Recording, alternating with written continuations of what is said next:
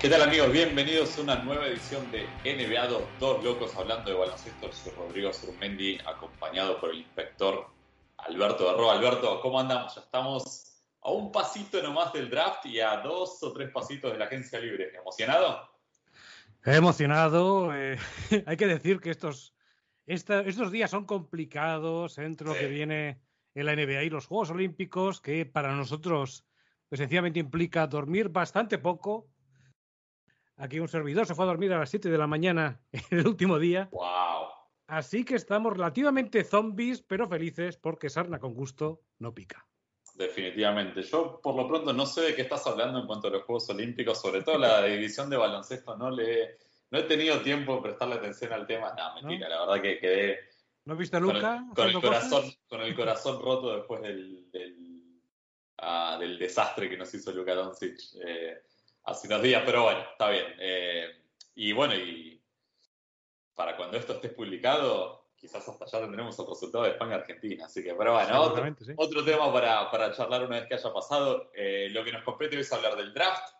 Y, bueno, y todo lo que puede pasar alrededor del draft, porque nunca es solo draft, siempre es draft con traspasos y, y montones de cosas. Pero bueno, empecemos eh, por el principio. Hay un lote de arriba que hace seis meses eran cinco jugadores, luego pasaron a ser cuatro jugadores y ahora me parece que como que quedó definido en tres jugadores con un número uno bastante marcado. ¿Cómo ves vos, la parte alta del draft en este momento? Sí, así es. ese momento el consenso dentro de todos los pronosticadores del draft es que Kate Cunningham, el jugador todoterreno de la Universidad de Oklahoma State, va a ser el número uno por los Pistons. Pero Detroit se digamos que no está siendo demasiado claro al respecto. Sí.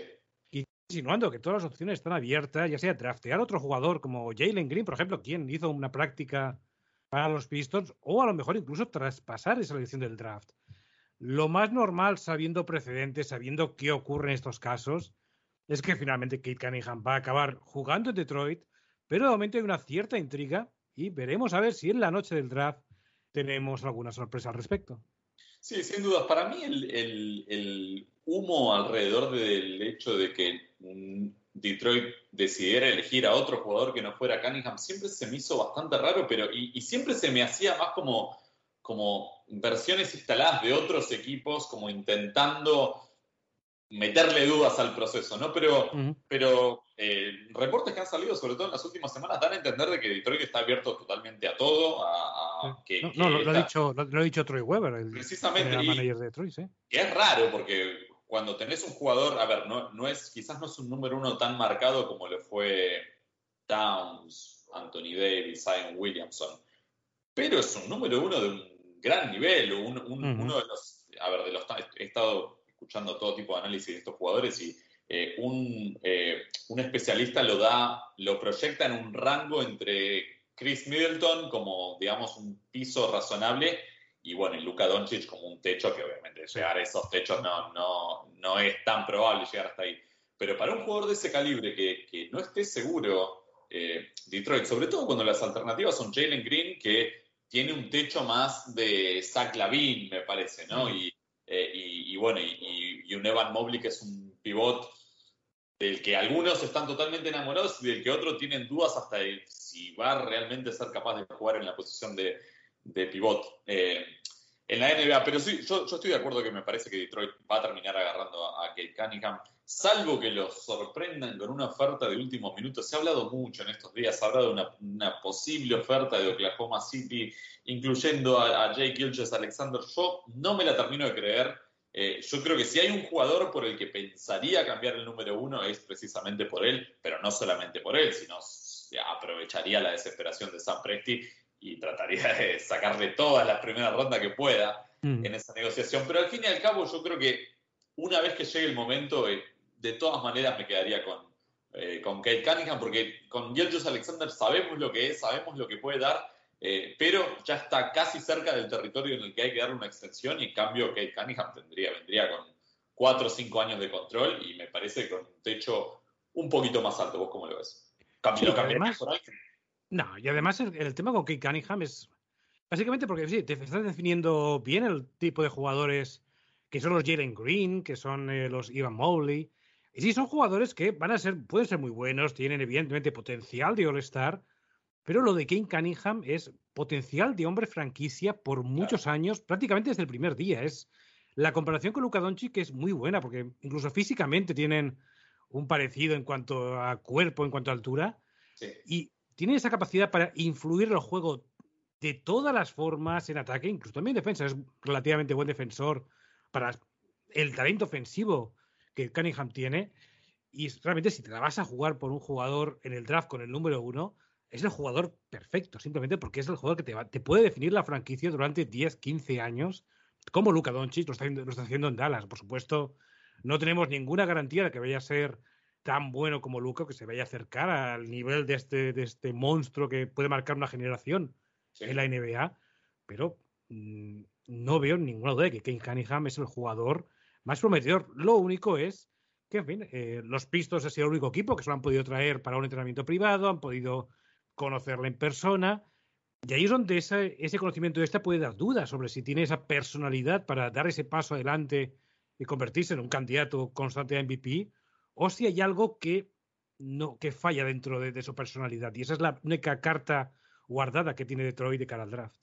Sí, sin duda, porque aparte a, a la hora de, de, criticar su juego, eh, muchas de las críticas suenan a las críticas que le hacían precisamente a Luca, ¿no? Esto de mm. no ser un superatleta al, al, nivel de LeBron, pero a ver, ¿cuántos superatletas al nivel de LeBron hay en, el, en la historia del mundo, no? O sea, eh, entonces es, eh, es ridículo y me sorprende también que no hayan aprendido precisamente de, de, todo, de todo lo que se lo criticó al Luka Doncic prospecto y esas críticas quedaron totalmente ridículas porque eh, si bien sí, Luca no es el tipo más atlético del mundo, pero realmente no lo necesita. Entonces, cuando, cuando tenés ese nivel de talento y esa capacidad para meter tiros complicados, que es una de las cosas que ha demostrado Cunningham, ¿no? esto de, de poder tirar el triple en movimiento, el triple con una mano en la cara. Eh, convengamos que Cunningham viene de una situación en la que su equipo de Oklahoma State en la universidad era bastante malo. Incluso, uh -huh. si uno retrocede un año, su equipo en el, su último año de secundaria era un verdadero Dream Team porque jugaba con Moses Moody eh, y jugaba con Scotty Barnes en la, en la Academia Montverde, creo. En, sí.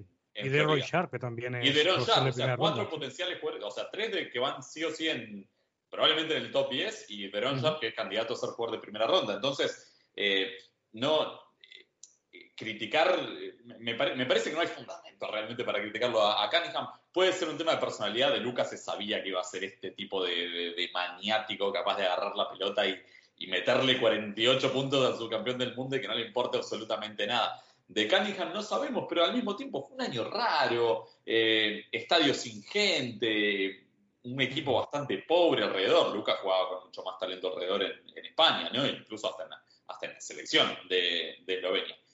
Pero yo creo que no hay ninguna duda y me parece que, que todo esto se va a terminar quedando en humo nomás y que, y que, y que Houston va a, tener, eh, va a tener que tomar su selección sin que esté eh, Kate Cunningham disponible y me parece que el 2 va a ser Jalen Green. Muy seguramente. Eh, ya Houston lo ha podido disfrutar en los entrenamientos. Eh, parece que ha habido buena sintonía con la franquicia. Hubo algunas imágenes en redes sociales donde se veía Jalen Green en el jet privado de Tim Fertita, que es el multimillonario propietario de los Rockets. Así que todo indica que es el jugador que se van a quedar. Además, porque también es un jugador que vende entradas a la cancha. Es un auténtico espectáculo, súper atlético, muy agresivo en la cancha y es para una franquicia en total reconstrucción que necesita con ansia una estrella de nuevo, como lo fue James Harden hasta el año pasado. Jalen Green es ideal. Eh, también es un jugador que va a venir con mucha hambre después de, saltar a la G League, que fue el primer jugador que saltó ese proyecto del G League Ignite, que buscaba traer los mejores jugadores jóvenes de, del país y se encuentra con que ese año tenemos la pandemia y no es capaz de poder jugar más allá de esa burbuja de la G League, donde jugó 10 partiditos y poco más. Así que va a llegar con un hambre enorme a Houston. Y creo que por eso es el gran favorito para ser número 2 del draft.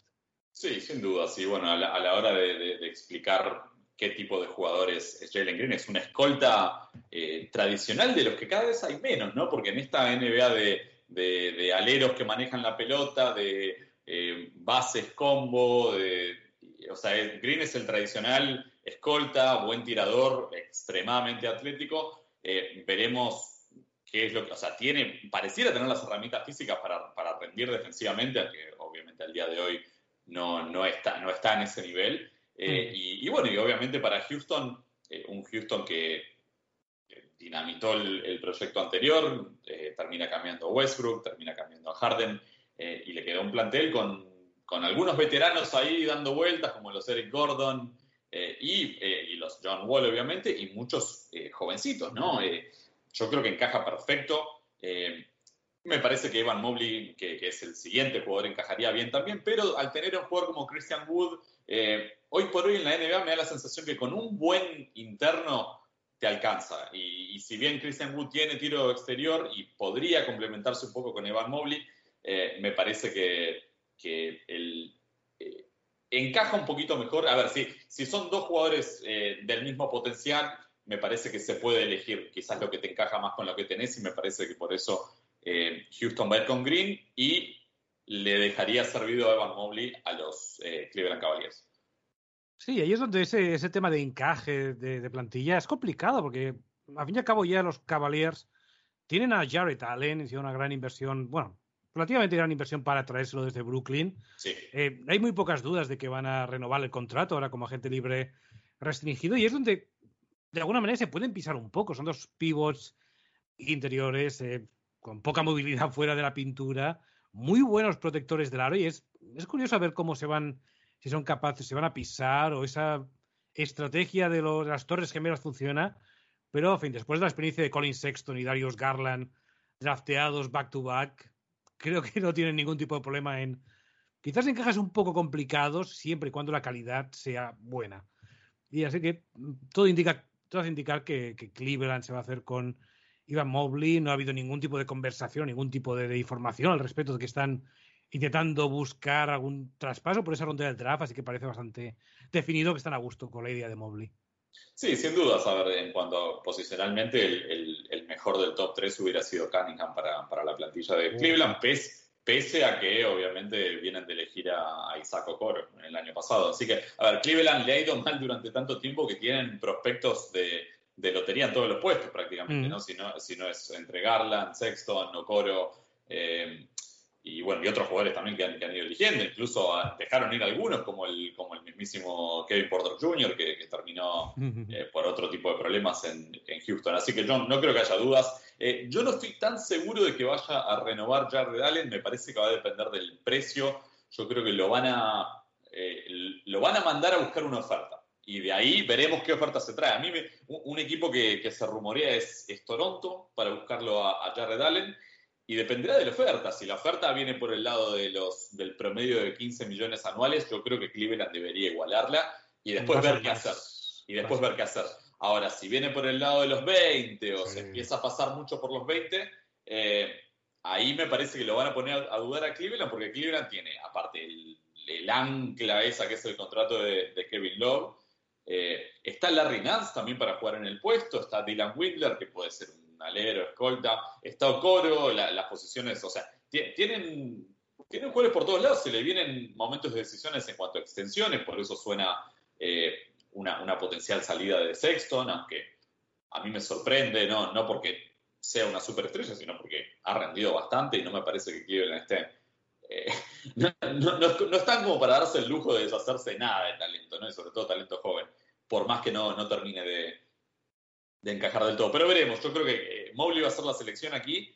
Eh, y, acá como que se termina la parte, la parte estelar del draft, me parece. ¿no? Hay un pequeño, o hay un escalón, digamos, un escalón completo hacia el número 4 y la selección que tienen que hacer los Toronto Raptors. ¿Vos a quién ves ahí?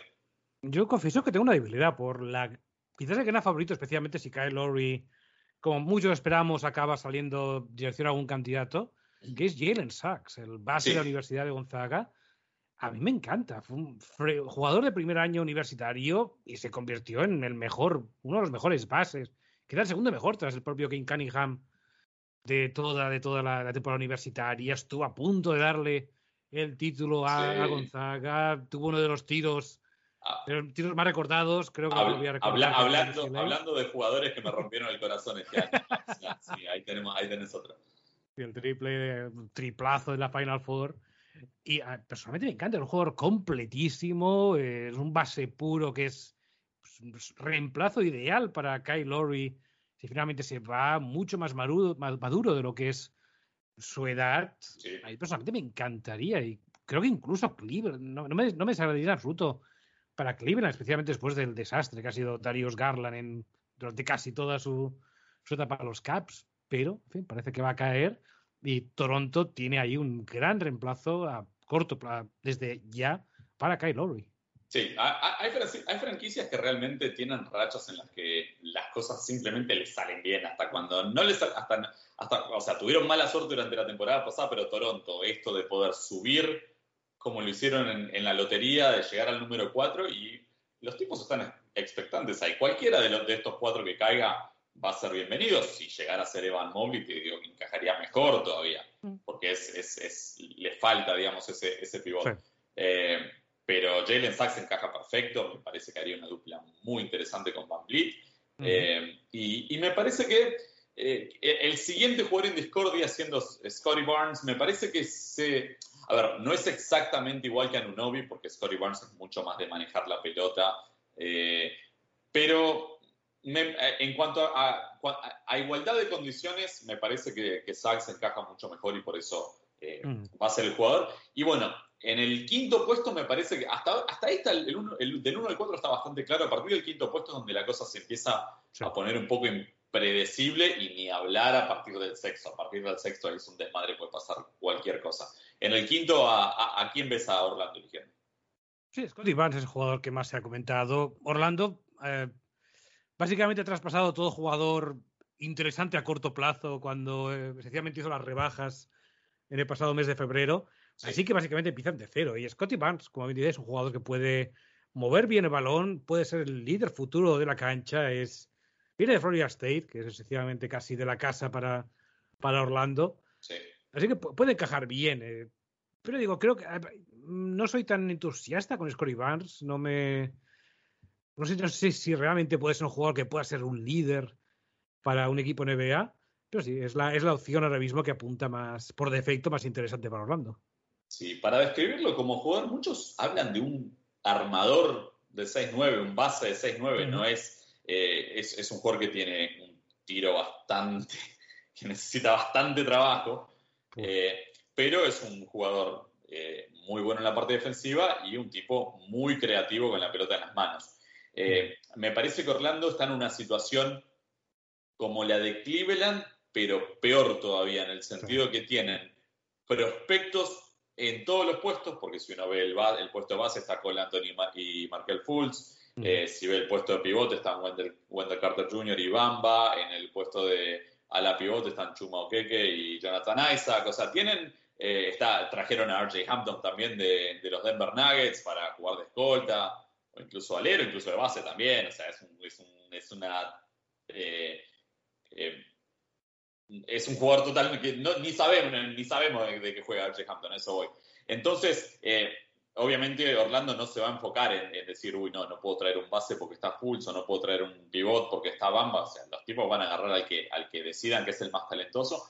Y me parece que aquí Barnes es el gran candidato entre los más talentosos. Hay algunos otros jugadores, pero quizás con. O sea, hay jugadores con mucho techo y poco piso, como puede ser Jonathan Kuminga, eh, o ya entras en, en, los, en los Book Knight, en los Moody, ese tipo de jugadores que quizás tienen un, poquito, un piso un poquito más alto, pero con nulo potencial de estrella. Y me parece que en un pick 5 todavía, y sobre todo teniendo un pick un poquito más adelante en el número 8, eh, hay que tratar de, ir por el más talentoso y creo que es lo, que, lo que Orlando va a hacer. Sí, absolutamente. Veremos, a ver, eh, hay muchos equipos que están en la lotería del draft o, están en la primera ronda del draft con varias selecciones. Golden State también, que tiene dos selecciones altas y es, es un equipo apasionante porque sí, sí evidentemente hay, jugadores que bastante buenos ahí, pero es un equipo que también quiere ganar el campeonato. Y el hecho de tener el séptimo y el decimocuarto no sé si están ahora mismo para juntar los últimos años que les quedan de Steph Curry, de Clay Thompson y de Draymond Green. Tienen ya a James Wiseman, que está bastante atrás en su desarrollo. No sé si están para traerse a otros dos jovencitos, así que va a ser muy interesante. También Oklahoma sí, está en una situación parecida, con tres primeras rondas del draft. Y ahí es donde, evidentemente, va a haber mucho, mucha posibilidad de cambios de mercado, equipos que quieran subir pues en el draft. Ahí tienen opciones con Golden State, con Oklahoma, o incluso veremos con Orlando, que quizás creo Orlando necesita jovencitos, pues para buscar algún tipo de negocio. Desde luego va a ser un draft muy interesante en ese aspecto. Sí, incluso el, el propio Oklahoma City no solo con estos tres picks, sino con todos los demás que tienen. Eh, estoy seguro que habrán hecho, le habrán hecho ofertas a todos en el top 5, pero no sé qué tanto valor tienen, tienen esos, picks eh, afuera de la lotería. Es un draft profundo, pero igual me parece que estas cosas dependen, una vez que empieza el draft, eh, dependen, todo, todo equipo tiene un jugador fetiche, ¿no? un jugador que dicen, a ver, si, si por alguna razón este jugador está disponible y puedo saltar, lo hago. Pero eh, no, sé, no sé si hay tantos de esos. No sé si hay incluso un Pokushevsky como el año pasado o un eh, Jaden McDaniels, jugadores que, con techos infinitos, pero con pisos que mm. no, sabíamos qué tipo de jugador podía ser. Quizás. Josh Primo, eh, quizás. Sí, a ver, Kuminga es un jugador así, pero bueno, se, va a salir definitivamente en el top 10, pero a ver si, eh, si cae al 7, no me sorprendería que los Warriors reciban una llamada de algún equipo fuera de la mm. lotería, un poquito más atrás, eh, ofreciendo algo, algo más interesante que, a, ver, que, lo que valdría el pick 7 sin saber si, si Kuminga va a estar disponible. Mm. Eh, pero sí, la verdad, hay varios, como decías, a varios equipos y eso va a causar muchísimo caos, porque más yendo más atrás. Me gusta el caos. Sí, ¿a, quién no? A ver, eh, uno ve un poco más atrás, Houston tiene el 23 y el 24, podrán, podrán combinarlos para subir al 15, por decirte algo, al 16 de Oklahoma City, eh, ya que tanto le gusta acumular primeras rondas a, nuestro amigo Sam Presti. Los Knicks tienen el 19 y el 21, podrán combinarlos para subir un poquito más. Eh, Eso es hay, hay, hay, sí, a ver, yo creo que todos los equipos que tienen más de una primera ronda les gustaría combinarlas para subir, pero eh, no siempre hay equipos eh, con ganas de bajar. Un equipo que sí bajó, gracias a un canje que, hubo esta semana, fue New Orleans, que tenía el número 10 y bueno, es una ingeniería gigante y con eso le permitió a Memphis subir al número 10 y agarrar, yo te pregunto, al primer jugador internacional del draft. Por ahí estará. Por ahí estará. Ahí es donde, bueno, evidentemente está Kuminga, que es del Congo, pero en cuanto a jugadores que no han sido formados en Estados Unidos, ahí es donde empiezan los primeros nombres que pueden acabar entrando. Eh, un jugador que, tenga una habilidad muy grande y que puede estar en ese rango, mm, incluso Golden State, me parece un equipo que le puede estar mirando el ojo porque puede encajar bien, es Josh Giddy. El super talento australiano fue el mejor asistente de la liga australiana, que es bastante potente, en fin, insultantemente joven, eh, ya ha estado con la selección australiana, jugó en Las Vegas, aunque finalmente no, hizo el corte definitivo y dejó buena, muy buenas sensaciones. Es jovencísimo, tiene todavía 18 años de edad, pero ya sabe jugar con los grandes. Y esa experiencia ante jugadores, ante jugadores que ya son maduros, que tienen incluso experiencia en la NBA, va a ayudar mucho, sobre todo cuando ves la experiencia, pues, por ejemplo, de la Melo Ball, quien también tuvo esa formación en Australia y llegó mucho más hecho a la NBA en su primer año que a lo mejor si hubiera tomado la ruta tradicional de la, de la NCAA. Así que puede ser un jugador muy interesante, simplemente por esa capacidad, esa experiencia ya con los grandes, para entrar entre los primeros del draft. Creo que es, es el gran favorito para ser el primer internacional de esta, de esta camada. Sin dudas, eh, de, obviamente, como decías al principio, sacando a Jonathan Kuminga, que es del Congo, que jugó este año en la G League, y a Franz Wagner, hermano de Mo Wagner, eh, ex Lakers, Celtics, eh, Wizards y demás, que estuvo en la Universidad de Michigan y que probablemente sea un pick top 10, aunque, como decíamos, a partir del pick 6 puede pasar cualquier cosa. No, me, no, no, me sorprendería verlo a, a, a Wagner o al propio Kuminga caer si es que otros equipos se enamoran de un Josh Giddy, eh, de un Alperen Şengün, este, este, hablando de, jugadores jovencitos, este pivot turco de 19 años que la rompió absolutamente toda en, la Liga Turca, que también es bastante buena en Europa, eh, o al propio compatriota tuyo, Usman Garuba. Eh, hay, hay, a, partir de ahí empieza el talento internacional y hay bastante, inspector. Háblame un poquito de ellos. Elegí, empezá por el que quieras. Sí, empiezo con Alperen Shengun. Un jugador que esencialmente la sensación que da es la misma de Nikola Jokic cuando salió de Serbia y es, es demasiado bueno para creérselo. En el caso, eh, simplemente porque hay jugadores que los veías en la cancha lentos. Sí que buen manejo de balón, evidentemente. Jokic tenía una visión de juego especial que es, luego ha desarrollado lo grande de la NBA. Pero en, el caso de Schengen es un jugador que es una máquina de dobles, de, partidos de 20 puntos, 10 rebotes, muy hábil, muy, muy técnico dentro de la pintura, eh, muy hábil a la hora de capturar rebotes, gran timing a la hora de saltar y superar a los rivales.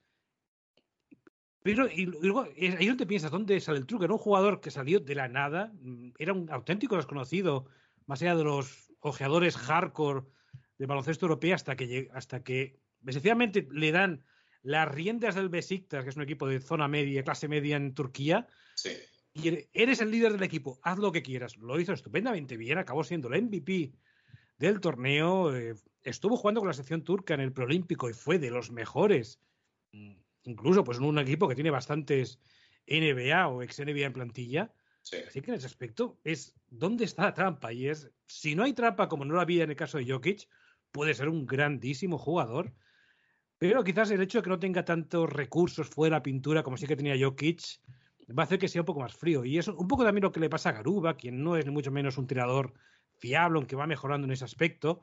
Lo que tiene Garuba es una gran defensa, un gran una gran energía, un muy buen reboteador. Ya tiene también experiencia en Euroliga, incluso, sobre todo a final de temporada, fue de los mejores jugadores del Real Madrid. Evidentemente, lo que le va a perjudicar es que no ha podido hacer ningún entrenamiento en Estados Unidos, simplemente porque está ocupado en temas bastante importantes en Japón con la selección española. Pero es, un gran jugador. Creo que el hecho de que no haya podido reunirse con, con equipos le va a perjudicar. Puede que eso le deje fuera incluso del top 20 pero está claro que va a ser una primera ronda y va a ser nuestro primer jugador drafteado desde Juancho Hernán Gómez hace ya cinco años. Oh, wow. Se hizo, se hizo larga la espera después de una, de una, muy, de, una muy, buena racha del, eh, del baloncesto español. Sí, eh, tanto, tanto eh, Shengun como Garuba, o sea, les estaría faltando un poco de tiro exterior. Eh, obviamente el turco hablamos de un jugador mucho más hábil en ofensiva y de Garuba hablamos de eh, muchos lo describen como el mejor defensor del draft.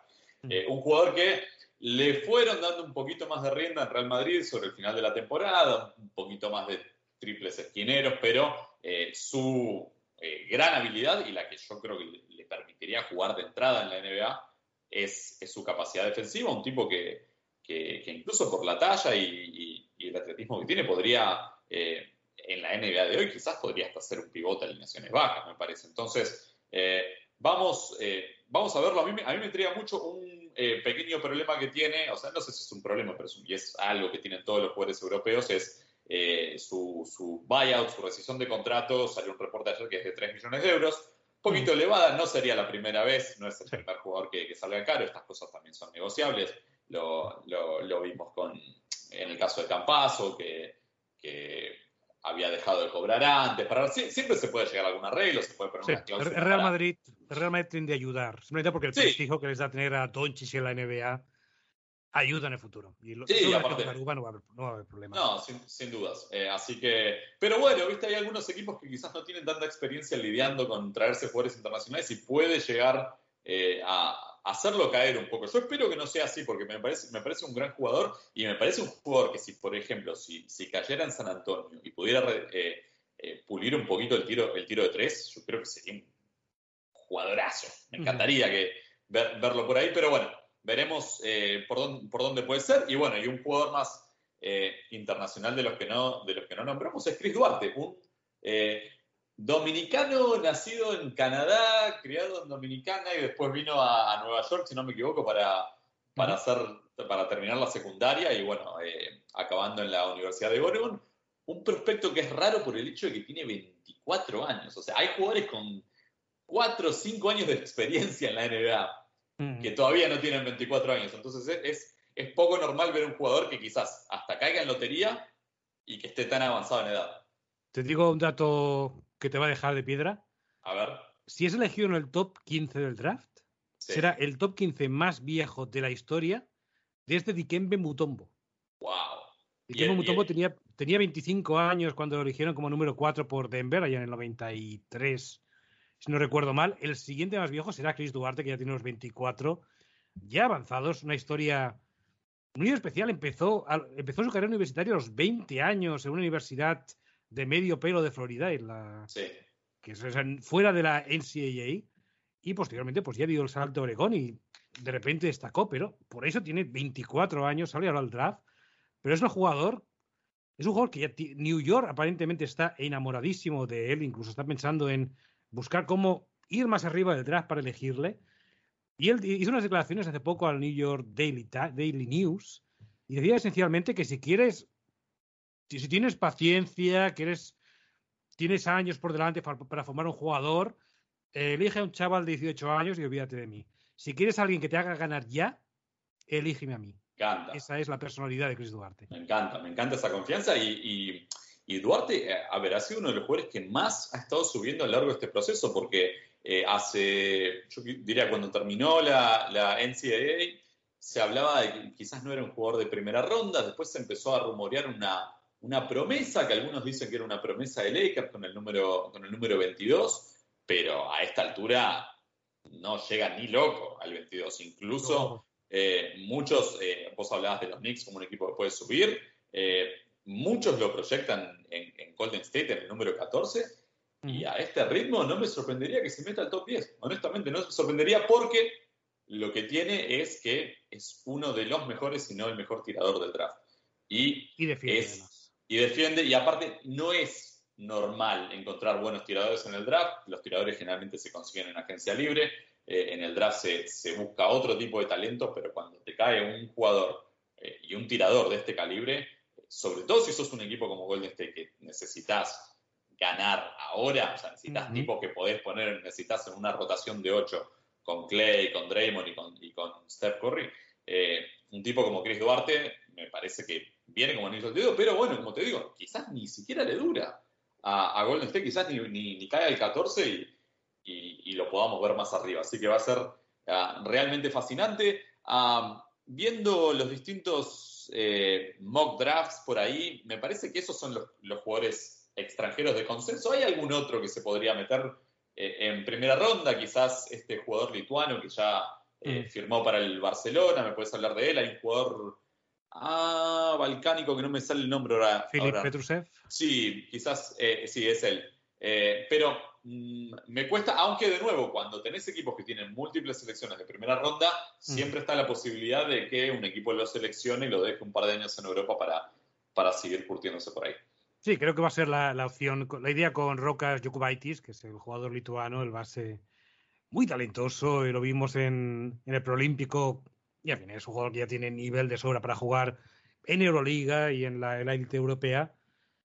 Y sí, Fred Petrusev fue el mejor jugador de la Liga Adriática, que es de las mejores, la Liga de los antiguos países de Yugoslavia. Y también ya tiene experiencia, estuvo en Gonzaga durante muchos años y seguramente está ya para dar el salto sin ningún problema a la NBA, aunque quizás con un rol más secundario. Y un jugador que técnicamente no es internacional porque viene de la Liga Universitaria, pero que tengo mucha, mucha intriga por saber qué ha ocurrido con él, es Santi Aldama. Sí. El claro español es. En fin, eh, lo ves en los mock drafts, está como candidato hacia segunda ronda, últimos puestos, pero no fue al draft combine aunque le invitaron. No ha hecho ningún tipo de entrenamiento privado que sepamos con ninguna franquicia NBA. Que sepamos no tiene ningún tipo de problema físico que le impida Mm, viajar y hacer los, los, workouts habituales. Tampoco ha habido ninguna intención de que vaya a dar el salto primero a Europa y luego, pues, más adelante hacer el salto a la NBA. Es una auténtica incógnita. Me hace sospechar de que algo ya tiene más o menos apalabrado con algún equipo y por eso ha, ha, estado fuera de la opinión pública durante estos dos meses, pero es realmente una auténtica incógnita y tiene la calidad para ser un jugador como mínimo de segunda ronda. Sí, eso tiene olor a promesa honestamente. Cuando, cuando hay jugadores así, eh, sabemos que con los jugadores eh, eh, norteamericanos de, las grandes universidades es mucho más difícil esconder si se quiere un jugador así. Con jugadores europeos, que bueno, en este caso Aldama lo es, pero jugó en, Estados Unidos, pero al jugar en una universidad chiquita, en la Universidad Loyola de, Chicago, ¿no? Si no me equivoco. Eh, sí, sí, ok. Eh, la, de Chicago es buena. no, no, no, es, claro, Loyola Maryland, ¿no? Es, sí, Maryland, sí. Ahí va. una. A lo que voy, es un jugador que, a ver, nosotros lo conocemos porque lo hemos visto jugar en juveniles, o sea, lo tenemos obviamente por, por ser hispanohablante, que, que, cada vez hay menos realmente en la NBA. Mm. Pero si realmente no hizo, ni, o sea, no, no tuvo, o sea, no fue a practicar con nadie, es porque seguramente tengo una promesa y me intriga muchísimo ver, eh, ver quién es, eh, ver, ver qué, cuál, cuál, puede ser el equipo que, que aprecie eh, un, un, talento de su capacidad, porque también es un jugador diferente, es un jugador muy hábil, así que me, me, me intriga ver por, por, dónde puede ir. Ah, muy muy Gasolesco, es como me gusta definirle. Sí. Porque es, es alto, es picado, parece que hace poco, pero lo que hace lo hace muy bien, muy fluido de movimientos. Eh, es, me intriga mucho, me intriga mucho saber qué pasa con él eh, en este draft. Sí, lo, bueno es que nos enteraremos a corto plazo. Eh, así que bueno, a ver, la otra cara de la moneda del draft es, son los canjes. Y ahí puede pasar cualquier cosa. lo dimos a entender un poquito con, esta, con, Golden State, que para mí es el equipo más desesperado te diría que hasta de la NBA, porque, eh, a ver, la, ventana de, Curry jugando en este nivel es eh, cada vez más corta. Eh, uno quiere creer que Clay Thompson va a volver bien, pero bueno, es lo mismo que creíamos el año pasado y, lamentablemente tuvo una, recaída. Draymond Green jugando al nivel, sobre, sobre todo defensivo, que jugó la temporada pasada y jugando la cantidad de minutos, es difícil imaginarlo muchos años más. Entonces uno cree que, creería que Golden State está apurado Mm. Y eh, eligiendo en el 7 y en el 14, eh, eh, no hay jugadores que sean con potencial de estrella y listos para contribuir hoy mismo. Entonces, está la posibilidad de que Golden State tiene montones de opciones, porque tiene el contrato de Andrew Wiggins, que lo han rehabilitado bastante, entonces ya no es un contrato tan tóxico. Es Yo creo que lo ha llegado hasta ser un jugador neutral, digamos, con su contrato, o un cachito menos. tiene, a ver, Puede, ir para los dos lados, puede intentar empaquetar a Wiseman también, que si bien no tuvo una buena temporada de novato, pero puede, eh, combinado con el 7 y con el 14, te puede llegar a traer algo positivo. Eh, así que yo voy a estar siguiendo muy de cerca con este. Tampoco, tampoco creo que ese paquete, el 7, el 14, Wiseman, ese tipo de cosas, tampoco creo que alcance para traerse un Bradley Beal, si es que mm. está en el mercado, que no sabemos si lo está. Eh, no creo que alcance para un Lillard, que creo que hoy por hoy no está en el mercado. Y yo creo que ni siquiera alcanza para un Ben Simmons y de todas maneras no me gustaría verlo así. Simmons con Green no van. O sea, mm. no, no. Podés tener a dos, mejores, dos de los mejores tiradores de la historia que los tienen, pero me parece que tampoco alcanza. Se, se chocarían y se, se, neutralizarían un poco.